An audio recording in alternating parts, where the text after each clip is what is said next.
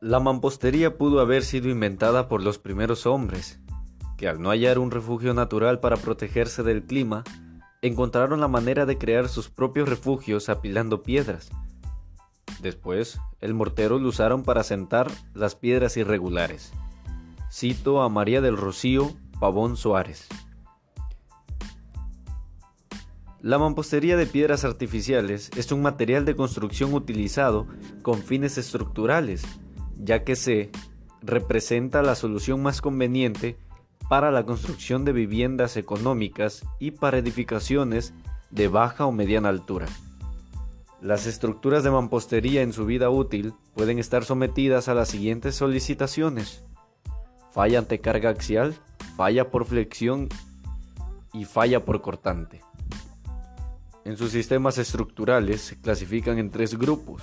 Mampostería simple, confinada y reforzada interiormente. En este caso hablaré de la tercera, ¿sí?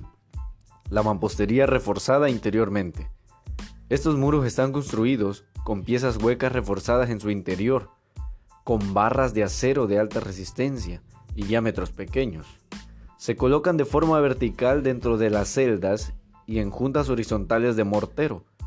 Su uso ha estado limitado por las dificultades que representa este tipo de sistemas en su construcción, la falta de control de calidad y el uso tradicional de la mampostería confinada. Para garantizar la correcta colocación de refuerzo y el llenado de los huecos, la supervisión durante su construcción tiene que ser más elaborada y detallada. Ya sé que están pensando, posiblemente si las casas que fueron dañadas en el terremoto hubiesen estado construidas de esta manera, no habrían sufrido tales daños, ya que la mampostería reforzada interiormente planifica soportar movimientos telúricos haciendo que la construcción reciba el menor daño. Las normas técnicas complementarias para el diseño y construcción de estructuras de mampostería son claras al respecto a las condiciones del detallado del refuerzo. Estos son el refuerzo que se emplee en castillos, dalas, elementos colocados en el interior del muro o en el exterior del muro, estarán constituidos por barras corrugadas, por malla de acero, por alambres corrugados laminados en frío o por armaduras soldadas de resistencia eléctrica de alambre de acero para castillos y dalas que cumplan con las normas mexicanas correspondientes.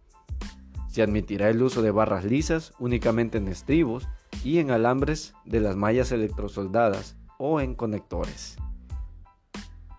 Presentó el anterior podcast su amigo Daniel Ruiz Perianza.